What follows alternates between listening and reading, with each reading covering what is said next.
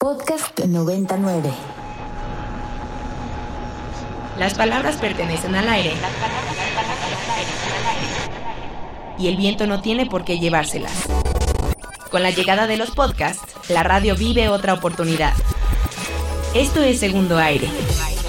Conversaciones que el aire nos trajo, pero el viento no se pudo llevar.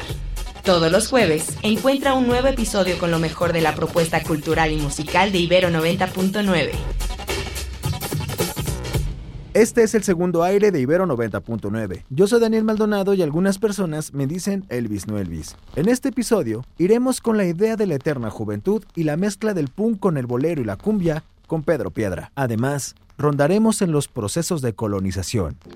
Esta vuelta al aire corresponde a la semana que arrancó el lunes 16 de octubre, semana de nuestra fiesta de aniversario número 20, y como dirían por ahí, y los que nos faltan. Saludos a Alex Lora, que el pasado 12 de octubre cumplió 55 años rocanroleando. Ese mismo día, el Club América cumplió 107, y prometo que será la última vez que hablemos de ello. El décimo segundo día de octubre también marcó un aniversario más del día en que, por error, Cristóbal Colón transformó la historia de la humanidad. En nuestro programa, Inspiria, hablamos con Nicolás Medina Mora, que es escritor y editor en la revista Nexos. Guiño, guiño. Recomendamos se suscriban tanto a la revista como al podcast Control de Cambios que hacemos con ellos. Hay cosas muy finas.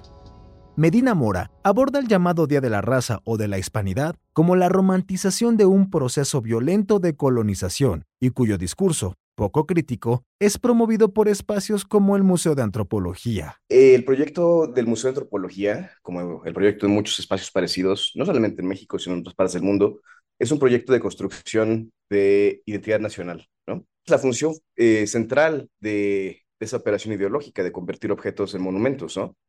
Inventar la idea de México y de los mexicanos y hacer de cuenta que esa idea puede ser coherente, que México puede ser idéntico a sí mismo, cuando en realidad yo creo que visto desde una perspectiva salida o sacada de, de, esta construcción ideológica, pues lo que tenemos es un, pedazo de tierra con 120 millones de personas que son profundamente distintos unos de los otros. Estas diferencias, pues yo creo que se derivan últimamente del hecho de la conquista. Y lo que el Museo de Antropología hace es convertir este evento, este, la destrucción de las Indias, esta cosa absolutamente catastrófica, en eh, el momento fundacional de una nación, en vez de en lo que es, que es pues, una, una guerra genocida.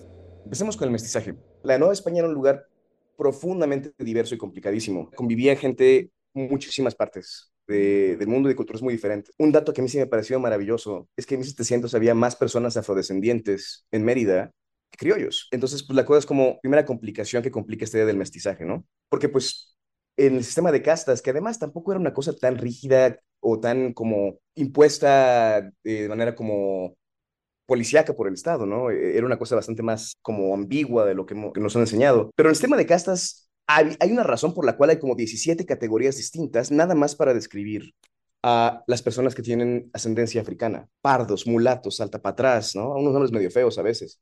Y entonces la cosa es como, en primer lugar, asumiendo por un momento que sí podemos clasificar a las personas, asumiendo sin conceder, la idea de que México es una nación mestiza implica ya de por sí borrar todas estas categorías, ¿no? Y además la cosa es, pues México no es una nación mestiza, ¿no? Y lo podemos ver clarísimo en el hecho de que la manera más fácil de poder como estimar o como especular acerca de el origen socioeconómico de una persona es vía su tono de piel. Entonces, si, si fuéramos una nación realmente mestiza, ¿no? Eso no pasaría.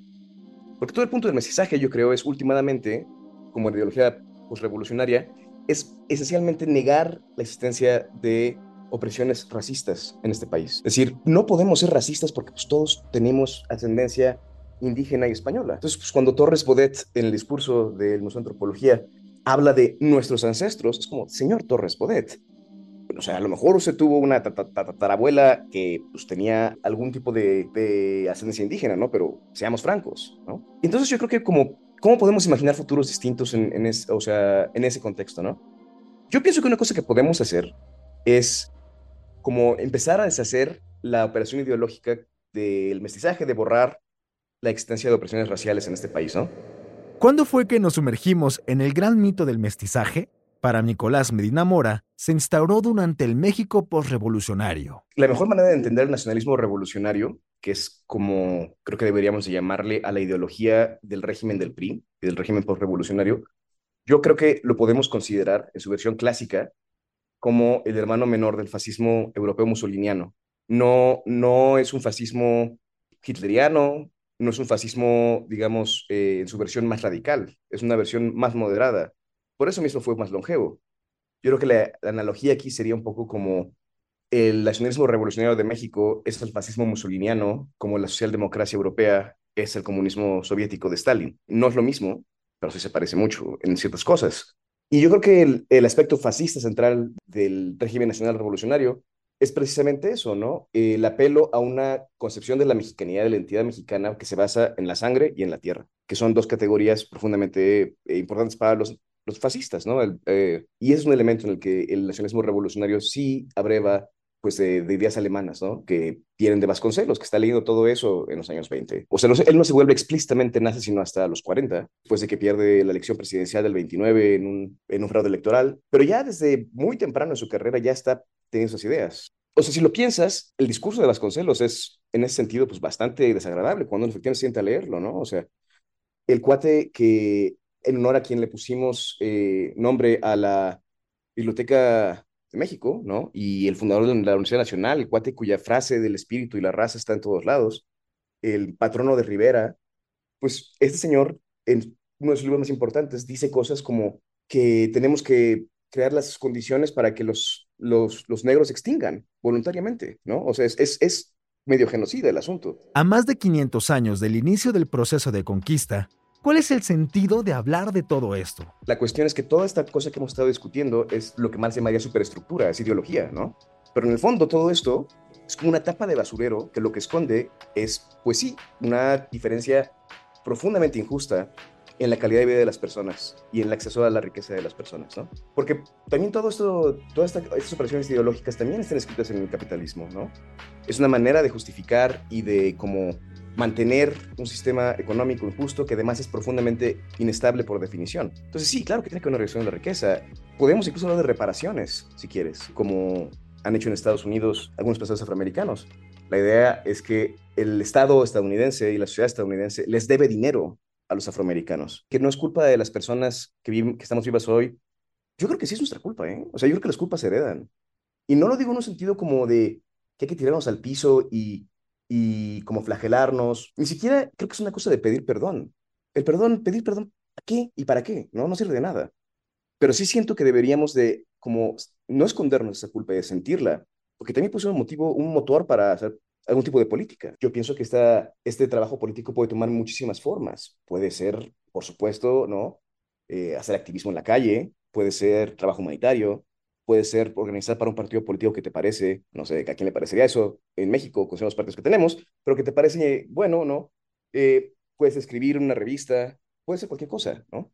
Pero sí siento que, que ir por la calle en México siendo una persona de tez clara que tiene dinero y no sentir constantemente un cierto horror existencial es estar ciego. Hay que sentarnos con ese horror existencial, hay que sentirlo, no hay que esconderse de él, no hay que negarlo diciendo que todos somos mestizos, no hay que negarlo diciendo que los aztecas y los mexicas son nuestros ancestros y que estos tesoros que nos dejaron, no, huercos, mm, no se los dejaron a nadie, se los quitaron. Están en, las, esculturas están en pedazos, se ven completas porque las pegaron. Yo creo que deben dejarlas rotas. Deberías entrar y deberías de ver la piedra de sol partida a la mitad y la cuatlique partida a la mitad.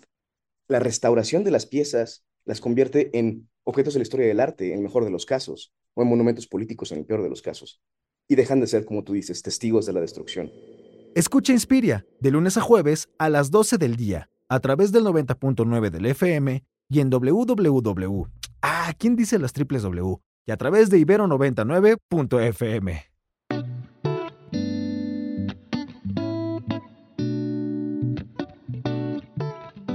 Pedro Piedra tiene ya en su carrera cinco discos de estudio y ahora ha editado un nuevo sencillo que se llama Para siempre joven, una idea de juventud que ha atraído a diversos creadores, desde Rod Stewart hasta Alphaville. El Macha, cantante chileno especialista en géneros latinos como la cumbia y el bolero, unió fuerzas con Pedro para ese track. Después de tantas rolas, ¿cómo y de dónde salen las letras de las canciones? Esto ocurrió en el en vivo con Saúl del Solar. Es una idea tomada, prestada. Digamos que la, eh, la eterna juventud es un sueño un sueño de, de- de siempre, yo creo, del humano. Y como que hay varias canciones también que se llaman Forever Young en inglés. Claro. sí. Forever Young, I want to be. Hay otra de Rod Stewart también. Claro. no me Hay una película que se llama La muerte le sienta bien, Oh. de Robert Zemeckis, con, eh, de los años 90 de principio. Ahí está más o menos inspirada, la- yo diría, la letra de la canción un poco. Ah, sí, la wow. recomiendo. Death Becomes Her. Sí, Uf. se Este- llama en inglés. La muerte le sienta bien. Es una película de humor negro, donde el prometedor y talentoso médico especializado en cirugía plástica, Ernest Menville, que en realidad es Bruce Willis, abandona a su prometida Helen Sharp, que en realidad es Goldie Hawn, por la actriz Madeline Ashton, que en realidad es Meryl Streep, rival de Helen, que se ha dedicado desde su juventud a arruinar sus relaciones. Sigamos con Pedro Piedra, sobre los insentidos que a veces puede tener la música y los significados que una pieza puede tener en diferentes cabezas y mundos. Muchas veces escribe una letra y no la entiende muy bien hasta después de un tiempo y después uno viene a darle un significado. Para mí yo creo que tomar la poción es como hacer el pacto con el, con el diablo un poco, como vender el alma, así. Eso yo creo que es lo que significa para mí la canción, que es como todo lo contrario, pero eso es lo lindo de la música también, que cada uno de las letras eh, saca algo, entiende algo distinto y puede significar las dos cosas en realidad. Pero yo le doy un significado casi como si yo no hubiera escrito la canción.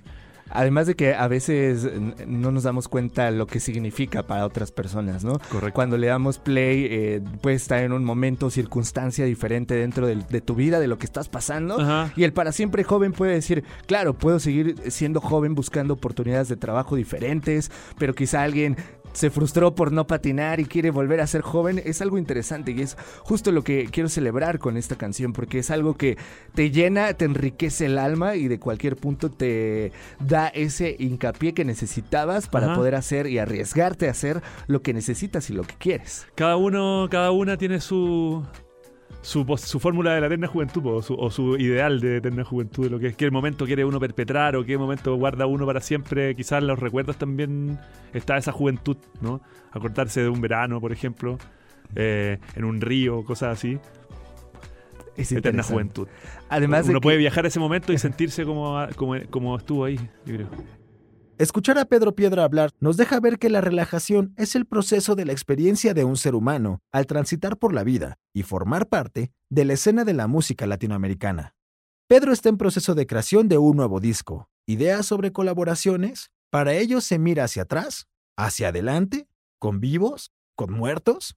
Escuchemos más de lo que Pedro Piedra habló con Saúl del Solar en el en vivo con 99. Ahora que estoy viviendo en México, eh, estoy conociendo más gente, gente, gente nueva en mi vida, eh, en mi carrera. Entonces, bueno, seguramente van a ir saliendo muchas colaboraciones acá en el, en el futuro cercano, ojalá. Pues, y ojalá que entren en el disco. Lo que pasa es que el disco yo, le- yo lo traía medio cocinado de Chile. Entonces, estamos. Pero bueno, si me queda un tiempo acá, ya tengo mi CURP, ya tengo RFC, todo. Ah, genial. Así que si me queda un tiempo aquí, bueno, seguramente vamos a estar viendo más colaboraciones. Ya tienes licencia para quedarte el tiempo que quieras en no, territorio mexicano. solo un año y después tengo que renovarla. Oye, hablando justo de esas colaboraciones, para ti, ¿cuál es esa colaboración soñada que quisieras hacer en, en el futuro con, vamos a poner, un artista que ya haya fallecido Ajá. y otro que ya, o, o sea, otro que exista actualmente? Bueno, yo la verdad que esa, eh, cuando me pregunto eso empiezo a pensar en más, que en el futuro, empiezo a mirar para atrás y veo que, he colaborado, por ejemplo, con 31 Minutos por muchos años, que fui baterista de Jorge González de Los Prisioneros por muchos años, que hizo un disco con los hermanos Durán de los Bunkers, que se llamó Pillanes. Eh, he trabajado con Jepe, con Javier Amena, he compartido el escenario con Mon Laferte, con o sea, he conocido tantos artistas eh, geniales con los que he tenido. Hice una canción con Álvaro Enríquez de los tres. Estoy mencionando principalmente figuras chilenas que son súper importantes, tanto para mí como para la cultura chilena en general. Así que estoy como súper pagado de por ese lado. eh, de las colaboraciones. Así que como que pedir más estaría difícil. Pero si tuviera que soñar y hacer algo con alguien, no sé. Con los Beastie Boys estaría buena. Ah, pero están vivos. Ah, pero se murió uno. Se, se murió uno, Sí. siguen vivo el resto de los demás, pero también estaría interesante, o sea, anudar en otro terreno que quizá no sea como tu fuerte, pero ¿qué sería Pedro Sí. Piedra rimando? No, o sea, no, creo que tendría buena comunicación con ellos, yo creo. Eh, pero la verdad es que no, lo que, lo que venga nomás. Yo estoy como. No tengo mucha ambición de, de concretar metas. No soy como una persona con metas, en realidad. Solo vives la vida y listo. Pues, intento. Lo intento. En Ibero 99 transmitimos las 24 horas del día los 7 días de la semana, con música, vanguardia sonora, finos clásicos y más contenidos informativos y culturales como los que acabas de escuchar. Estaremos una semana más recopilando conversaciones y el próximo jueves tendremos un nuevo episodio para ti. Esto fue El Segundo Aire. La voz y el guion son de Daniel Maldonado, Elvis No Elvis, y la producción de Aldebarán Abraham. Hasta la próxima.